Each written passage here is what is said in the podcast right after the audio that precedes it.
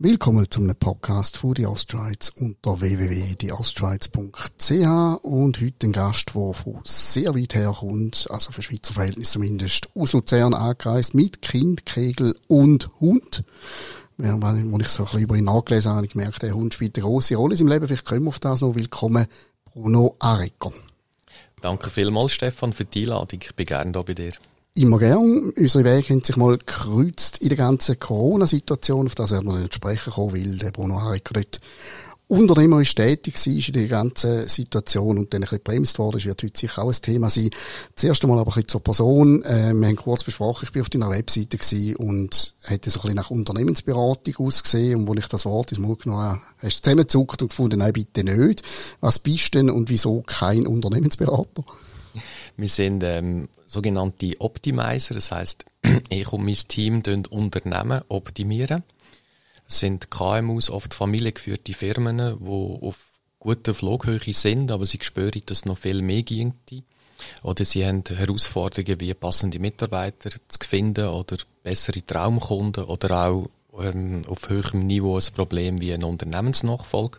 Und dort helfen wir helfen mit der Natur als Vorbild mit etwas Vorbild, da muss ich nachher noch mehr darüber wissen, aber, aber grundsätzlich Berater da und du möchtest einfach nicht, Unternehmensberater in der miserabel sein mit wie Journalisten oder Juristen, darum willst du wahrscheinlich nicht so genannt werden. Nein, es ist definitiv eine andere Disziplin. Also der klassische Unternehmensberater, sechs PwC, KPMG etc., die kommen, die tun zuerst einmal Anzahl ähm, Key anschauen, Köpfe, dann mit der Excel-Tabelle die Lohntabellen vergleichen und dann schaut man, wie viele Leute dass man kann streichen um Budget X oder Fixkosten runterzufahren.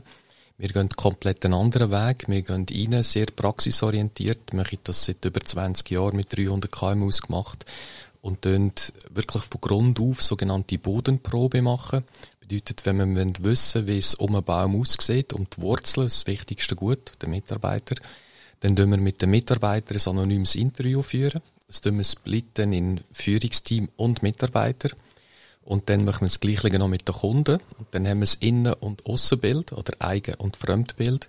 Und dort, wo es Differenzen gibt, verliert der Unternehmer jeden Tag Geld und Energie und er merkt es nicht. Und die Lücken können wir ihm aufzeigen und dann pro Jahreszeit den Engpass lösen. Das kommt auch aus der Natur und pro Jahreszeit Engpass lösen. Das heißt dann Strategie der Kommunikation, nicht Information, Kultur, äh, Innovation, was auch immer, tun wir den, den Kunden wirklich an der Hand nehmen und ihn in der Praxis begleiten vor Ort auch. Ist so lustig, dass du von Bäumen und Wurzeln geredet hast, weil wo du gesagt hast, das beruhe so wie auf der Natur, habe ich schon fragen, gehen ihr dann einfach mit diesen CEOs Bäume umarmen oder äh, irgendwie Survival-Kurs im Wald oder so. Das ist mehr symbolischer Art mit der Natur in dem Fall. Ja, also ursprünglich kommt das vom Leibniz. Äh, der hat dort schon die Natur verglichen und hat gesagt, wie die Natur funktioniert. Das sind so die ewigen Naturprinzipien, wo Raum oder auch zeitunabhängig einfach funktionieren. Und aus dem Leibniz raus hat es dann einen Dr. Mewes gegeben, das ist ein, ein Deutscher gesehen, der gesagt hat, wenn das für eine Pflanze geht, dann muss es auch für eine Organisation gehen. Und er hat dann die sogenannte engpasskonzentrierte Strategie entwickelt. Er hat unter anderem im Herr Würtner, im Senior, geholfen vom Schreiner, Schraubenverkäufer ähm, mit dem Kerli. Der ist wirklich von Schreiner zu Schreiner gefahren und hat Schrauben verkauft. Und mit dieser Strategie hat er die ganze ähm, Würth Holding, wie wir sie heute haben, oder Imperium aufgebaut, im Sinne von, was ist denn der Engpass beim Schreiner? Und zuerst meint man ja, der braucht Schrauben. Aber der Engpass vom Schreiner ist, er hat ein Buff im Lager und er weiß nicht, wann wer bestellt hat. Und dann gibt's Doppelbestellungen oder gibt's keine Bestellungen und dann gibt's wieder ein Buff im Lager und dann fehlen wieder Schrauben. Und mit dieser Strategie hat er dann dort entwickelt, dass es der Engpass muss gelöst werden. Sprich, wir müssen für Ordnung schauen beim Schreiner. Und wenn wir dort Ordnung haben, dann nimmt er auch unsere Schrauben und der hat das sogenannte Würdgestell entwickelt und ist einfach dann eins in der Woche oder zweimal in der Woche je nach Grossgröße vom Betrieb vorbei und hat alle Schrauben aufgefüllt, die es braucht und somit auch dann indirekt Schrauben natürlich verkauft. Und das ist so ein bisschen in Kürze die Strategie, aus der Natur. Ja. Gut, Wirt ist jetzt, das ist übrigens der Hund gewesen, der jetzt da gerade genau. irgendwie gefunden hat, er will ins Gespräch eindringen. Mhm. Machen Sie sich fast auf einige Nebengeräusche im Podcast. Das lebt da richtig, ich lieb's. Wirt ist sicher keine schlechte Referenz, ist jetzt nicht unbedingt ein, ein Vorort-Schraubenverkäufer, sondern wirklich ein Konzern von Bedeutung. Tönt alles gut, tönt interessant. Ich mache jetzt einen auf Advocatus Diaboli. Äh, mhm. alle Leute, die mit Unternehmen arbeiten, behauptet er so ein bisschen, weißt, ich habe völlig einen neuen Ansatz. Ich mache es völlig mhm. anders, weil du willst irgendwie rausstechen und dann werde ich immer so misstrauisch und denke, wird da einfach alte Wein, neue Schläuche verpackt. Weißt du, was ich meine? Mm, ja. Nein, das ist definitiv bei uns nicht so. Wir nennen den Äpfelbaum, darum heißen wir auch Apple Tree, als Vorbild und tun das wie ein Unternehmen vergleichen. Bedeutet, im Schritt eins mit der Bodenprobe, wo wir das Eigen- und Fremdbild im Unternehmen zeigen, gehen wir noch dahin und sagen, okay, die Wurzeln, das ist das Wichtigste vom Baum. Das heisst, ähm, Mitarbeiter. Und beim Baum gehen die Wurzeln gleich tief und breit, wie hoch äh, die Höhe und Breite vom Baum ist. Also das ist auch dann die hermetischen Gesetze, wie unten zu oben, von innen nach außen etc. Und wenn das Unternehmen eben nachhaltig erfolgreich sein will, dann muss es gute Verankerung haben, gute Positionierung, eine gute Stammfestigkeit und Mitarbeiter, die hinter, hinter dem Unternehmen stehen und die extra Meilen laufen. Und die extra Meilen laufen jetzt eben erst dann, wenn die Werte vom einzelnen Menschen, Mitarbeiter, ähnlich sind oder gleich sind wie die Werte vom Baum, vom Unternehmen. Jetzt kommt aber das nächste Problem. Die meisten KMUs haben keine klaren Werte definiert. Sie, wissen, sie haben irgendwo ein Leitbild, das sie vom Kollegen kopiert haben. Das hängt dann am Kühlschrank genau. und niemand schaut an. Richtig. Und das tun wir einfach schon mal auf die Seite und wir fangen wirklich von, von Null weg an und tun dann den Wert definieren. Das heisst, was ist der Sinn und Zweck von dem Unternehmen? Warum braucht die Welt jetzt noch gerade die Firma XY? Und daraus heraus tun wir das Unternehmen so hoch verdichten, über einen Verdichtungsprozess, bis wir nur noch drei Wörter haben. Und die drei Wörter sind die Werte. Und mit diesen Werten machen wir die Positionierung vom Betrieb, Marken definieren, das Versprechen, das Motiv, den Kunden nutzen und das ist der Stamm. Also aus den Wurzeln, wo das höchste gute Mitarbeiter mit seinem Gedanken gut ist, mit seinem Verhalten, mit seinem Einsatz, gibt es Energie drauf im Stamm. Das ist der erste sichtbare Teil vom Baum oder vom Unternehmen. Und das ist eben die sogenannte Marke. Und daraus gibt es dann die dicksten Äste. Das sind die strategischen Geschäftsfelder oder Bereiche, Divisionen, Abteilungen. Daraus gibt es nochmal dünnere Äste und jetzt sind wir auf der Kommunikation Marketing-Schiene, wo muss angepasst werden aufgrund von der Marke, vom Stamm, aufgrund vom Denken und vom Verhalten vom Team. Und dann kommen die dünnsten Äste und jetzt sind wir erst auf der Produkt- oder Dienstleistung, die die Firma verkauft. Und mit jedem Verkauf aus der Dienstleistung müsste ein Gewinn, eine Marge entstehen und der Gewinn ist der Äpfel. Und wenn wir jetzt mehr Ertrag wollen, mehr Äpfel, müssen wir also from the roots to the fruits, also bei den Wurzeln anfangen, beim Team, Mitarbeiter, Inhaber, Führungsteam. Wir müssen im Stamm klare Positionierung machen, Marken definieren, daraus Strategie, Kommunikation und dann hat es auch Einfluss auf Produkt. Und so sagen wir dem 360 Grad äh, Unternehmensentwicklung wirklich nachhaltig und erfolgreich nachhaltig. Das klingt nach einem wahnsinnigen Paket für ein KMU. Will jetzt zum Beispiel, ich weiss doch auch nicht, ein elfköpfiges elfköpfige Stromerfirma, die Schwemmendinge, will die überhaupt so tief in sich innen oder, äh, oder wo fängt das an? Sind das ein bisschen grössere Unternehmen? Das hast du gut erkannt, Stefan. Die haben auch den Schmerz nicht. Das heißt, mit elf Mitarbeitern macht der Chef eigentlich alles, weiß alles, tut alles und kann alles. Aber so bei 15, 20, 25 merkt er, er kann nicht mehr alles wissen und tun. Sonst geht er zu Grund, überstellt es nicht irgendeins. Und dann kommt der Punkt eigentlich, was muss ich jetzt machen, dass ich abgeben kann? Was muss ich machen, dass ich ein Team habe, das funktioniert, auch wenn ich mal nicht um bin? Und dann komme ich zu Painpunkten oder eben Schmerzpunkten, wo sich der Unternehmer stellen und dann kommt er zu uns. Ich glaube, ich habe in den letzten 20, 30 Jahren hunderte von Interviews geführt mit irgendwelchen CEOs oder Führungsmenschen, und eigentlich sozusagen 99 Prozent haben immer irgendwie früher oder später gesagt, das Wichtigste ist das Personal. Mhm. Menschen sind das Wichtigste. Ähm, offensichtlich aber wird das jetzt nicht einfach automatisch gelebt oder die mich einfach einmal angelogen, weil es gut tönt. Mhm. Äh, wie beurteilst du das aus deiner Erfahrung? Definitiv. Also über 90 Prozent der Unternehmer haben es einfach noch nicht begriffen. Sie haben es vielleicht eben im Leitbild oder erzählen jetzt, im PR-Artikel, aber dann ist es schon fertig. Sobald er in die Firma kommt und irgendetwas vom Team will, handelt er in der Regel gerade umgekehrt.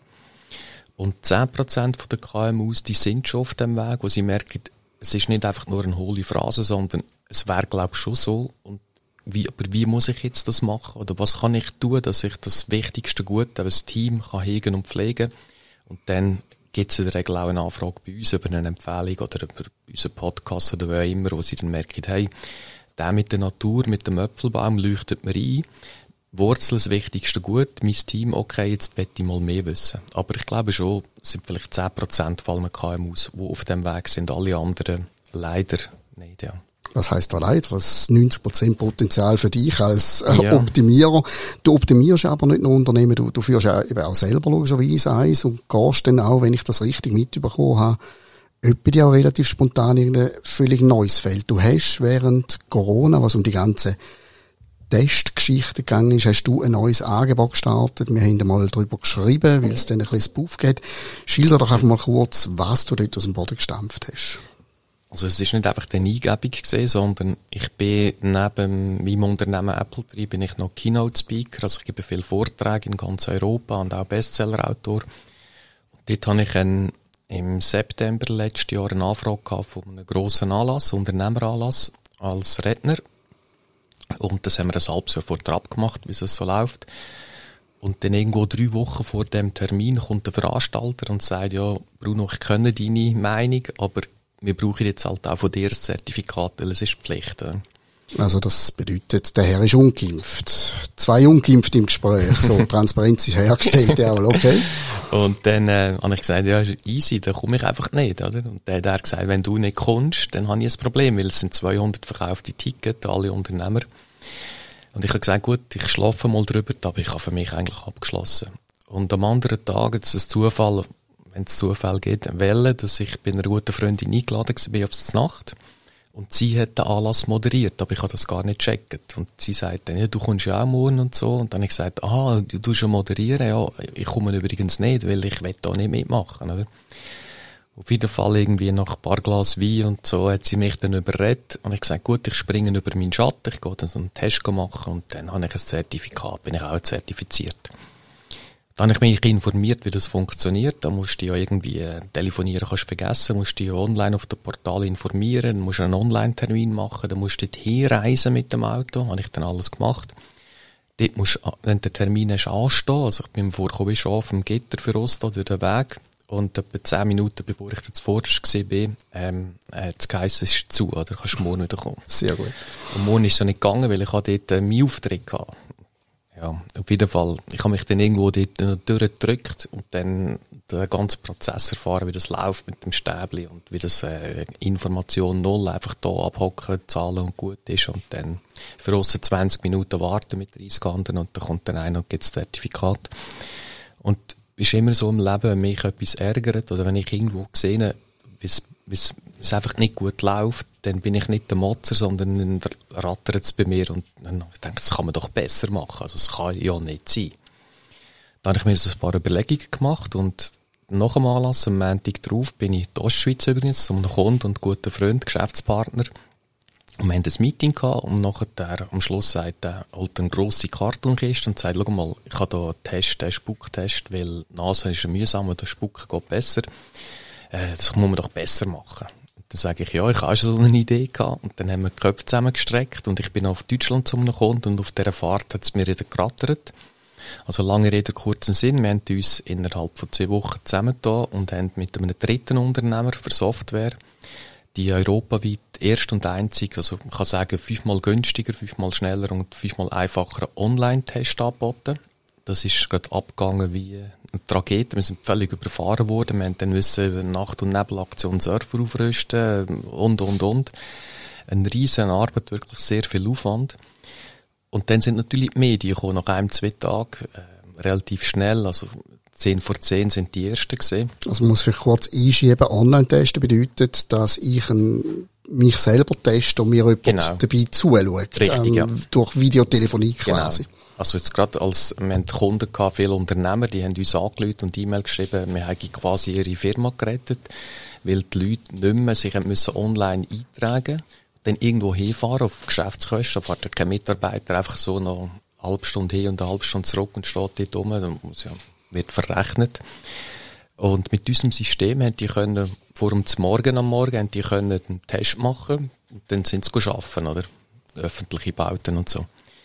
Und das ist natürlich sehr bequem, plus wir sind ähm, drei, vier, fünfmal günstiger gewesen als alle anderen Tests, weil wir natürlich über den Prozess online das können optimieren Und dann sind die Medien gekommen. Und der Punkt ist immer gesehen, äh, ich, ich habe in allen Medien gesagt, ich könnte Artikel machen, aber ich wollte keine Lückenartikel. Das heisst, ich wollte das, was ich erzähle, muss kommen und nicht noch zuerst äh, ein Bundesrat und dann kommt ein Kantonsarzt noch drin und am Schluss noch jeder irgendein äh, sonst ein Arzt und ich weiß nicht und dann tut man mich framen, oder?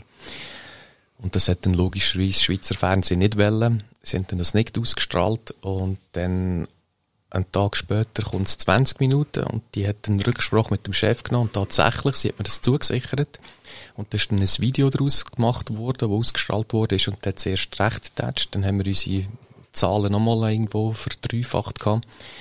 Und das ist natürlich dann die Bundesratssitzung gekommen, wo eine Journalistin fragt, es gäbe jetzt in der Schweiz einen Online-Test, äh, wie das so sehe und ob das jetzt gefördert, ob es weitere so Angebote gibt. Und dann äh, unser super Bundesrat oder einer von denen hat dann grosse Augen gemacht, hat gesagt, er hat keine Ahnung, jetzt wurde der Taskforce weiter. Und die hat auch grosse Augen gemacht, hat gesagt, es gäbe es in der Schweiz nicht, also sie wüsste von nichts. Auf jeden Fall ein paar Minuten später haben wir ein scharfes E-Mail bekommen, und wir aufgefordert, aufgefordert worden sind, sofort abstellen.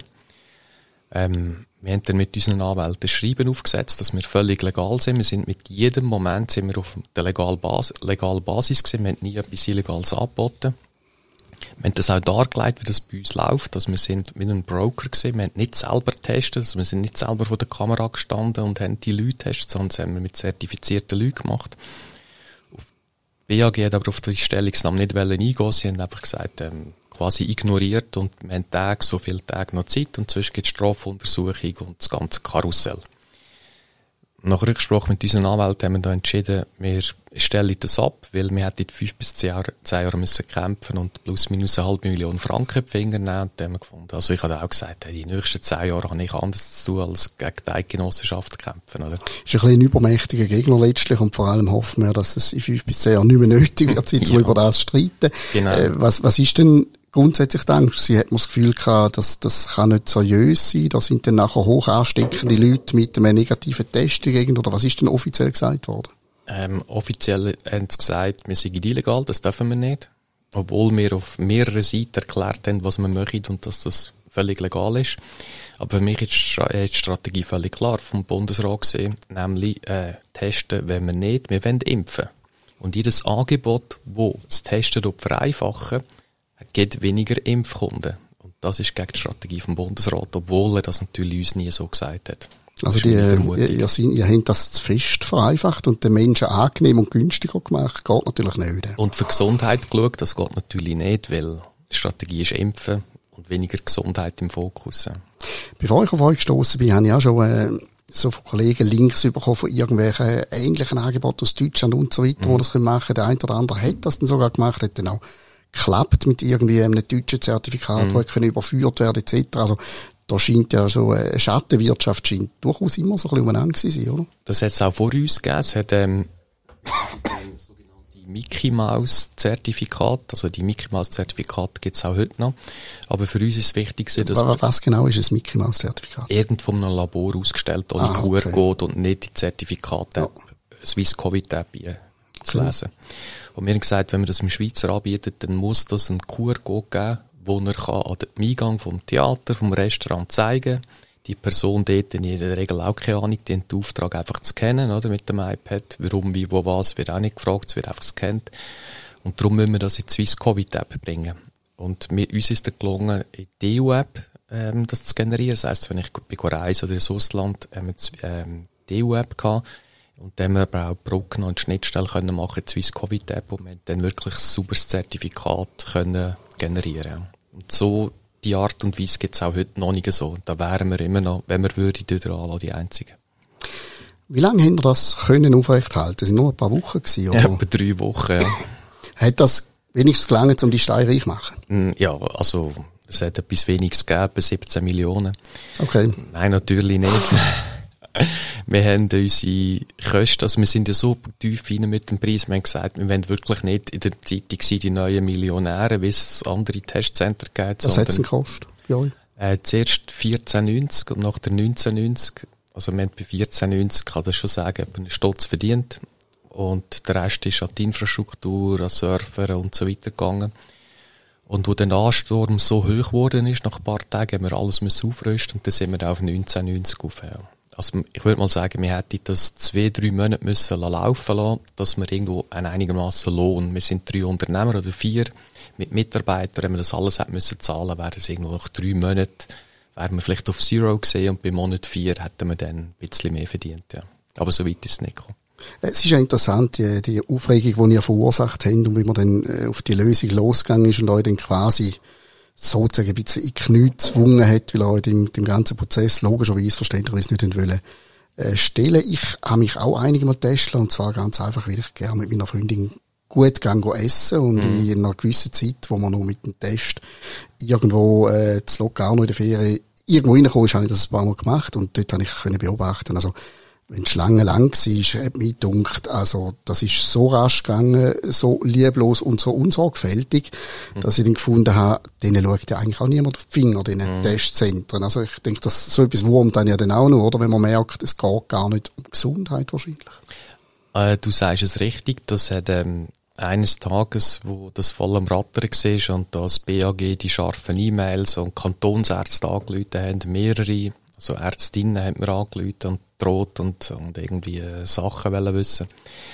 Bin ich dort heimgekommen und ich bin wie so todtraurig ich kann das nicht, ich bin, seit ich lebe, bin ich eigentlich immer gut aufgestellt, mehr oder weniger, und Herausforderungen werde ich gelöst und weiter und so. Und ich hatte dort irgendwie das Gefühl wenn ich so nicht könnte, also wirklich, ich hätte tot umgehen, es wäre mir wie egal gewesen. Da habe ich gemerkt, oder ich habe mich dann gefragt, hey, was ist los mit mir? Und das ist genau das. Ich habe dort, ich habe vorher schon gewusst, es geht nicht um Gesundheit. Wenn man sich ein bisschen beschäftigt oder die Ostschweiz liest, dann hat man das auch rausgespürt. Und dort habe ich aber nicht nur das Wissen gehabt, sondern selber erfahren, dass es nicht um Gesundheit geht. Weil wenn es um Gesundheit gegangen wäre, dann wären wir vom Bundesrat angefragt worden, das Teil zehnmal zu vergrößern und flächendeckend auf alle Sprachen in der Schweiz, inklusive ausländische Sprachen, das anzubieten. Und das zu spüren, dass es nicht um das geht, sondern um etwas anderes, das ist schon äh, sehr traurig sehr. Also hätte quasi können Teil von der Lösung sein, ja, genau. wenn es um die Sache gegangen wäre, quasi. Richtig, ja, genau. Ist das, äh, tönt jetzt vielleicht ein bisschen abgehoben, aber die Erfahrung, die dich offensichtlich eben auch äh, traurig gestimmt hat, ist das, äh, führt das also ein bisschen bis zu einem, zu einem Bruch mit einem, mit einem Staat oder einer Regierung, dass ja. man dann irgendwie sagt, äh, ja, ich, ich glaube eigentlich gar nicht mehr. Also es ist, äh, du sagst es richtig, bis vor zwei Jahren habe ich die Schweiz quasi verteidigt, bin stolz gesehen. Wenn man kann stolz sein, ich bin einfach geboren, kann ja nichts dazu beitragen. Aber ich habe wirklich die Schweiz verteidigt, auch im Ausland, im Sinne von, wir sind neutral. Wir sind ähm, eine hohe Stabilität, eine hohe Sicherheit in der Schweiz. Wir haben eine Planbarkeit als Unternehmer. Wir haben Steuern, die überschaubar sind. Und wir haben eine Regierung, die wenig korrupt ist, habe ich einmal so erzählt. Und das ganze Konstrukt ist definitiv bei mir zusammengehört. Es hat dann auch dazu geführt, ich habe vor einem Jahr gut so einen Plan B gemacht, weil ich habe gesehen, es geht noch länger da und ich werde in Zukunft vielleicht ein paar Monate im Jahr irgendwo hin in ein Land, wo ich mehr Freiheit habe zum Energietanken. Aber das hat sich dann gesteigert und ich habe dann nach dem Debakel mit dem Corona-Test online.ch für mich entschieden, dass ich ähm, nicht mehr sehr oft und lang werde in der Schweiz Steuern zahlen und da mich äh, als Lebensmittelpunkt ähm, aufhalten, sondern ich werde in ein anderes Land gehen. Ja. Ich höre das nicht zum ersten Mal. Also gut, es ist ja immer die Frage, sagen das Leute einfach andere, sagen es vielleicht einfach, machen es dann nicht, aber so ein bisschen das, das, die Innerkündigung gegenüber dem mhm. Staat, die habe ich schon ein paar Mal äh, gehört. Und parallel dazu hat ja auch immer, ist immer drin gewesen, so ein bisschen eben wie von einer Parallelgesellschaft, die sich entwickelt. Ist das in dem Sinn, wenn ich dir jetzt zulasse, gar nicht eine, übertriebene Gefahr oder ein übertriebenes Szenario, dass sich ein Teil der Bevölkerung so ein bisschen langfristig auch verabschiedet hat? Definitiv, das ist nicht übertrieben. Ich glaube, das passiert ja auch. Da gibt es verschiedene ähm, Organisationen wie Graswurzel etc., wo da ähm, auf dem Weg ist. Ist natürlich nicht gut. Also mir kommt immer Griechenland oder Italien sehen früher, oder? Wo eigentlich der Staat bankrott ist, aber die Bürger ist nicht schlecht gegangen, weil sie alles schwarz kassiert haben und die eigenen Sack anstatt im Land in der Regierung, weil sie denen das nicht gönnt haben, weil sie abgezockt worden sind. Und das ist natürlich eine Bewegung, eine Gefahr, die für die Schweiz oder für den Staat Schweiz natürlich nicht gut ist, aber es ist ein, es ist ein Punkt, den ich verstehe, auch verstehe beide Seiten. Ja.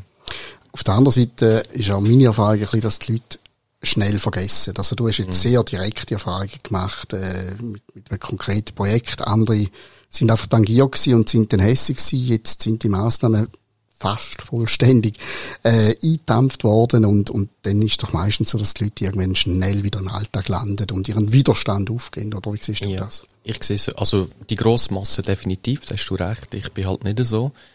Ähm, Vielleicht muss man noch sagen, ich habe ganz, ganz früh habe ich, oder bin ich Initiant von Corona-Dialog. Da sind wir verschiedene Unternehmer, Ärzte, Wissenschaftler und haben gesagt, wir müssen den Dialog fördern, weil sonst gibt es eine Spaltung, was ja jetzt dann gleich passiert ist. Auch dort ist es nicht einfach gesehen und eher Steine Wege eingerührt worden, anstatt den Dialog mit uns gefördert. Dann habe ich die Anfrage vom Reto Brennwald bekommen, einen Dokumentarfilm zu helfen. Dort habe ich mitgeholfen, sehr viel Zeit investiert, Know-how und Frauenarbeit. Das ist ein guter Film geworden, wer ihn noch nicht gesehen hat. Der ist, glaube ich, frei verfügbar irgendwo. Äh, Vimeo ist er noch drauf, unerhört, der Film. Gut, tun wir verlinken, ja. Und, meine, wenn man so einen Film sich mit dem beschäftigt und dann wieder Sachen erfahrt, dann löscht es einem wirklich definitiv ab. Man muss sich halt informieren und die wenigsten Leute wollen sich informieren. Die schauen um halb acht die Tagesschau und alle halbe Stunde das Radio. Und das ist natürlich nicht wirklich informiert. Aber ich bin da, glaube ich, anders. Ich will mich informieren, schaue verschiedene Meinungen an. Und ich vergesse nicht so schnell. Also ich bin gerade heute Morgen wieder einen Kaffee gesehen und abgemacht habe. Und dann habe ich gesagt, hey, look, es ist nicht das schönste Restaurant da, aber die Leute sind total gut und die sind in diesen zwei Jahren auch total flott gesehen und ich werde die in Zukunft berücksichtigen. Hingegen alte Restaurants oder Beizen, wo ich viel gesehen wie früher und für mich einen anderen Eindruck hinterlassen haben, dort werde ich nicht mehr so oft oder gar nicht mehr sein. Und ich glaube, die Loyalität würde im Schweizer noch gut tun, ja. aber das ist halt anstrengend. Das hört man auch etwa die, so ein bisschen den, den gewissen Boykott gegenüber denen, die da äh, so brav mitgemacht haben. Aber ich frage, wie, wie nachhaltig sind so Versprechen oder so Behauptungen, dass man die dann nicht mehr berücksichtigt. Das Unternehmer ist, ist das eine, du sagst, du bist relativ früh im Ganzen engagiert gewesen. Es, man zahlt ja aber auch einen Preis dafür. Ich sage jetzt vom persönlichen Umfeld her etc. Wie hast du die Zeit erlebt? Hast du Freunde verloren? Hat es familiäre Spannungen gegeben? Wie du dich positioniert hast? Ja, beides. Geschäftlich natürlich auch. Es hat sich gewisse Kunden oder Kontakte eher abgewendet. Es hat jetzt fast niemand gesagt, ähm, weil du so Zeug oder weil du dauernd im Blick kommst, steh mal, äh, wenn wir nicht mit dir arbeiten. Es ist eher ein bisschen subtil gesehen. Aber auf dieser Seite, glaube ich, auch hat es nachhaltig auch Unternehmer, die sagen, hey, das ist einer, der zu seinem Wort steht, der kritisch ist, der traut, etwas zu sagen. Und ich glaube, langfristig gewinne ich da schon. Aber auch wenn du sagst, privat, familiär, äh, ich habe Geschwister, die, die sind gar nicht dieser Meinung, äh, eher wirklich gerade das krasse Gegenteil.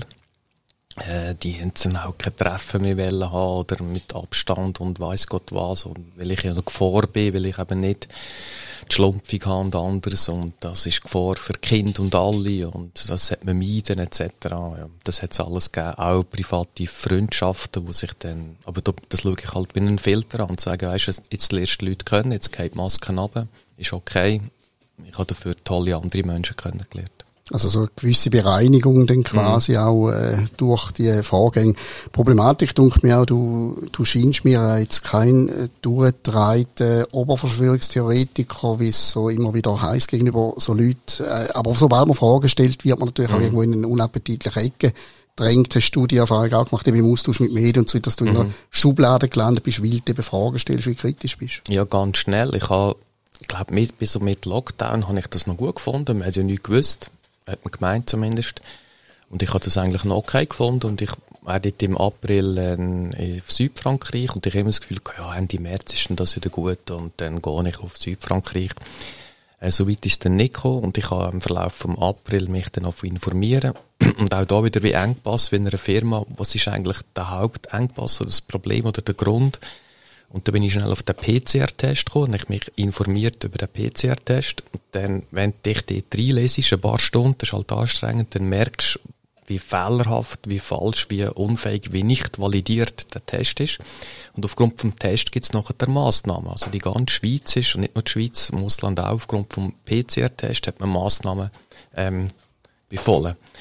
Und ich habe dort dann eine Excel-Tabelle bekommen von einem, der das ausgerechnet hat mit dem R-Wert und so, mit dem Test etc. Und ich habe das auf Facebook gestellt und nur die Frage gestellt, hey, hat das jemand auch schon angeschaut? Weil wenn das so ist, dann haben wir ein Problem und zwar nicht ein, ähm, unbedingt ein Virusproblem, sondern ein Testproblem.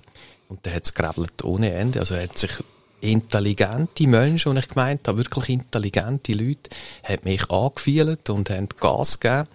Und dann habe ich gemerkt, oh, das Thema ist äh, sehr heikel, da muss man vorsichtig sein. Und ich habe mich dann ein bisschen zurückgenommen, aber nicht äh, wirklich, weil ich finde, wenn man etwas weiss, dann muss man es sagen und kann nicht einfach die Augen zutun. Ja, das ist eine Fähigkeit, die uns abhanden gekommen ist, einfach ganz sachlich, neutral über irgendwelche Informationen zu reden. Man kann ja dann zum Schluss kommen, dass es ein Zeichen ist oder nicht stimmt, aber mhm. dass man nicht einmal darf nachlesen und darüber reden, das ist eine andere Frage. Du hast jetzt offensichtlich Zeit, aber vor allem auch das Interesse, die Energie, diesen Sachen nachzugehen. Du hast dich dann informiert, etc. Jetzt ist das etwas, vielleicht beurteilst du es anders, aber ich würde sagen, man kann das vom Otto Normalverbraucher nicht bis ganz eben erwarten, dass er sich mhm. am Abend äh, nach, ich weiß nicht, zwölf Stunden Schweißen noch irgendwie über den PCR-Test Kunde macht. Und der muss ja eigentlich fast glauben, was ihm gesagt wird. Oder machst du den Leuten Vorwurf und sagst, hey, es ist auch eure Pflicht zum Tiefergaben, statt einfach nur den Blick oder 20 Minuten zu lesen.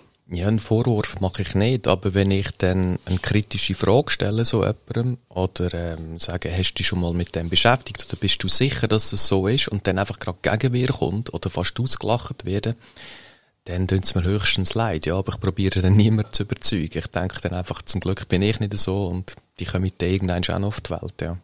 Gibt viele Leute so ein bisschen aus deinem Lager, sage ich jetzt, die die Hoffnung haben, irgendwann kommen wir offiziell Recht über. Also mhm. irgendwann sind wir rehabilitiert nach mhm. diesen zwei Jahren und das heisst, oh, hätten wir noch euch gelassen.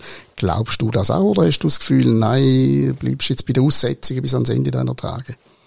Das ist eine schwierige Frage. Ich hoffe natürlich, dass es schnell geht, dass wir nicht so lange Aussetzungen sein bis ans Ende unserer Tage. Ich glaube aber, dass es noch recht lang könnte gehen, weil das ist eine globale Geschichte, das ist nicht ein Schweizer Problem. Da hat ganz grosse Mächte, insbesondere die Pharmaindustrie, die natürlich das mit allen Mitteln probiert, irgendwie so zu biegen, dass es dann gleich noch einigermaßen gut rauskommt. Ähm, ja, wir hoffen einfach, dass die Wahrheit oder was da wirklich passiert ist im Hintergrund, dass das eines Tages ähm, als Licht kommt. Und da gibt es ja internationale Anwälte, die um das kämpfen. Und ich glaube, da gibt es schon Chancen, aber ich glaube nicht in den nächsten paar Monaten, das geht eh noch länger. Oder wenn man Contergan anschaut, das Problem von damals, man hat ja gewusst, die Schäden, die das gibt, oder? Man hat vier Jahre lang weiter das Medikament verkauft, bis man einfach wirklich nicht mehr können dürfen. Und was ist passiert? Dann hat man irgendwo eine Klage und man hat das Geld zahlt und gut ist wieder vergessen gesehen. Oder? Von dem her bin ich nicht so optimistisch. Sich quasi freikauft. Hat es mal irgendeine Phase gegeben, wo du es ein bisschen bereut hast, dass du so viel nachdenkst? Weil, sind wir ehrlich, das Leben ist natürlich einfacher gewesen in den mhm. letzten zwei Jahren, wenn man gefunden hat, ich kümmere mich nicht darum, ich glaube, was man sagt und ich mache, was man mir sagt. Hast du jemals gefunden, äh, ah, wieso, wieso bin ich so ein mühsamer Typ, mhm. der mit dem Kopf dort die Wand will? Ja, aber das habe ich vor dem äh, Thema Corona schon gehabt. Ich hatte das als Kind gehabt. Ich kann mich erinnern, in der Schulzeit schon habe ich Fragen gestellt oder habe ich zum Beispiel gefragt, warum muss ich das lernen? Was bringt mir das im Leben?